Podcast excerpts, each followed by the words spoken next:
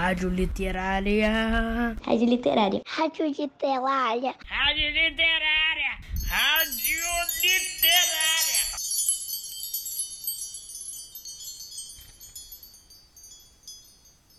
Olá! A partir de agora eu faço companhia para vocês aqui na Rádio Literária, a primeira rádio do campus Humaitá 1. Eu sou Inês Sá, professora de literatura do Colégio Pedro II, e sejam bem-vindos ao programa A Hora da Literatura.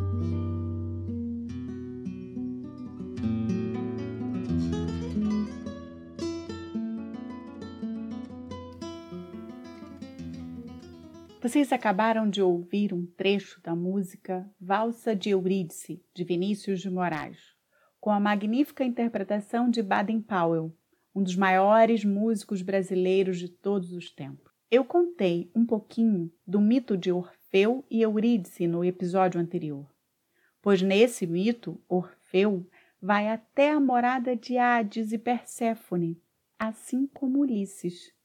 Na Odisseia, Ulisses vai ao reino dos mortos, amando de Circe, encontrar o adivinho Tiresias para saber sobre o seu futuro.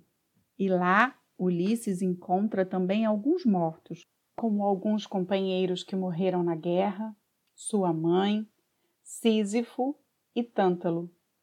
E pegando um vento favorável, voltaram então à ilha de Circe para descansar de tão extraordinárias aventuras.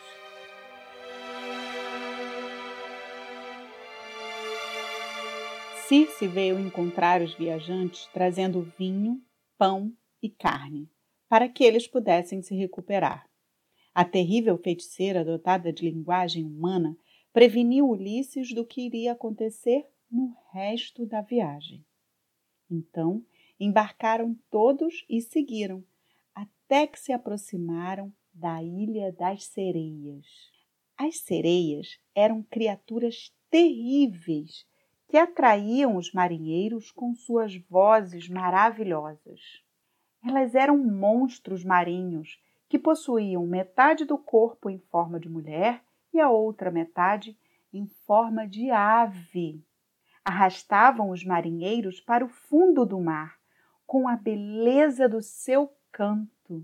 Mais tarde na história, passaram a ser representadas como mulheres com cauda de peixes. Aposto que vocês conhecem histórias com sereias, mas duvido que vocês podiam imaginar que essas criaturas saíram de histórias tão antigas.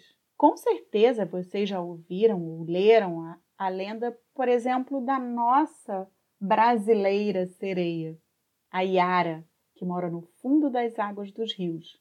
Agora, será que vocês conheciam essas sereias, metade mulher, metade pássaro? Então, todos que passavam perto delas acabavam se atirando ao mar, enlouquecidos pelo seu canto, e morriam afogados. Na ilha restavam os esqueletos, recobertos por peles ressequidas.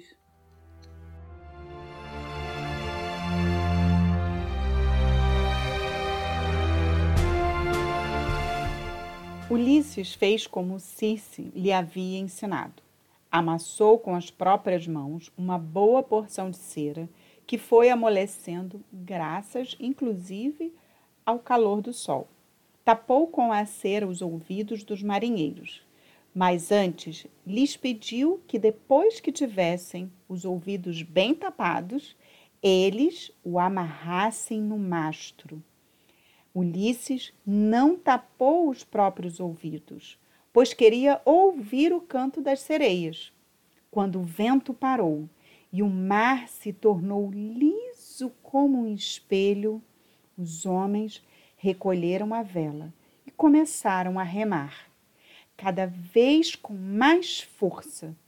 O barco foi se aproximando da ilha e Ulisses começou a ouvir lindas vozes que pareciam chamá-lo. Vem, Ulisses, vem. Vamos te contar muitas e muitas coisas.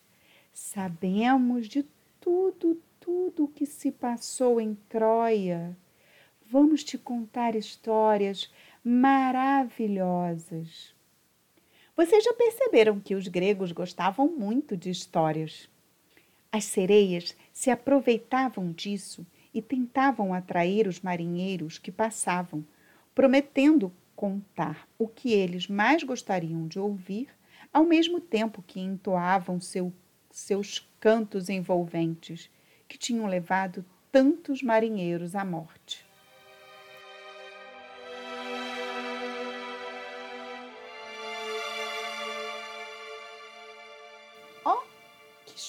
Desconfiando que essa feiticeira Circe não era tão má assim. Vocês não concordam? Ela tirou Ulisses e seus marinheiros de uma bela enrascada. Se não fosse pela Circe dar a dica da cera nos ouvidos e Ulisses ter ficado amarrado no mastro da embarcação, com certeza eles já estariam todos afogados, bem afogadinhos no fundo do mar. Vai ver que aquela varinha dela nem era tão de bruxa má assim. Quem sabe não era meio de fada até porque varinhas são objetos mágicos que feiticeiras, bruxas ou bruxos podem ter. Mas as fadas também têm varinhas. Eu conheço várias fadas que têm varinhas. E vocês?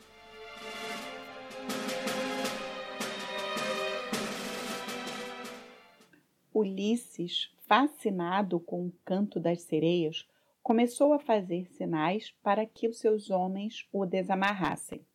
Dois marinheiros aproximaram-se dele, mas em vez de desamarrá-lo, apertaram as cordas com mais força. Muito depois, quando a ilha já estava longe, os marinheiros retiraram a cera dos ouvidos e desamarraram Ulisses. Logo, todos puderam ver, através da névoa, ondas enormes que arrebentavam com terrível fragor, um ruído estrondoso. Os homens se assustaram com o ruído e Ulisses teve que animá-los, dizendo-lhes que se lembrassem do que havia acontecido na ilha dos Ciclopes, dos graves problemas que haviam enfrentado, dos quais ele, Ulisses, os tinha livrado.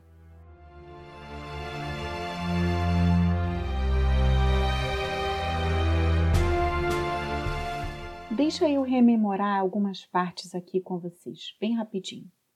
Ulisses chegou à terra dos Feácios, cujo rei era Alcino, pai da linda Nausicaa, lá no episódio 12. E depois de se emocionar com as canções do Aedo Demódoco, que falava da guerra de Troia, o rei Alcino percebeu a emoção de Ulisses e perguntou quem ele era. Então o grego revelou sua identidade e começou a contar todas as suas aventuras, desde que saiu de Troia.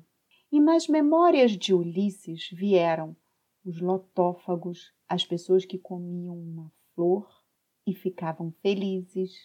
Depois lembrou que remaram para a ilha dos Ciclopes. Lá Ulisses deixou Polifemo, o Ciclope, filho do deus Poseidon, cego e muito bravo com ele. Mais uma vez, Ulisses e seus homens escaparam e navegaram até a ilha de Eólia, onde vivia Éolo, o rei dos ventos, que lhe deu um odre com os ventos mais fortes. E os marinheiros, curiosos, abriram e todos ficaram enrascados. Mas conseguiram sobreviver. Isso eu li lá no episódio 18. Ulisses contou também a Alcino que navegaram e chegaram numa ilha e quase foram devorados pelos gigantes lestrigões. E como se já não bastasse, viajaram até a ilha da feiticeira Circe, Alguns homens foram até transformados em porcos e tiveram que ir ao reino dos mortos, namorada de Hades e Perséfone, interrogar o adivinho Tiresias e, por fim, enfrentaram as sereias, monstros metade corpo de mulher, metade em forma de ave, que encantavam os homens. Relembrando essas memórias de Ulisses, percebi por que ele é chamado de herói. Quanta coisa ele enfrentou, quantos desafios, quantos infortúnios. E vocês não podem esquecer que ele era um mero mortal.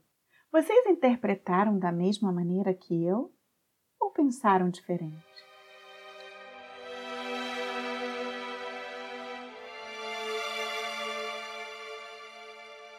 Falei tanto de mar, navegar, barco, que quero trazer uma música para esperarmos a continuação do capítulo 12, aqui na pré-amar da Odisseia, na frequência da rádio literária.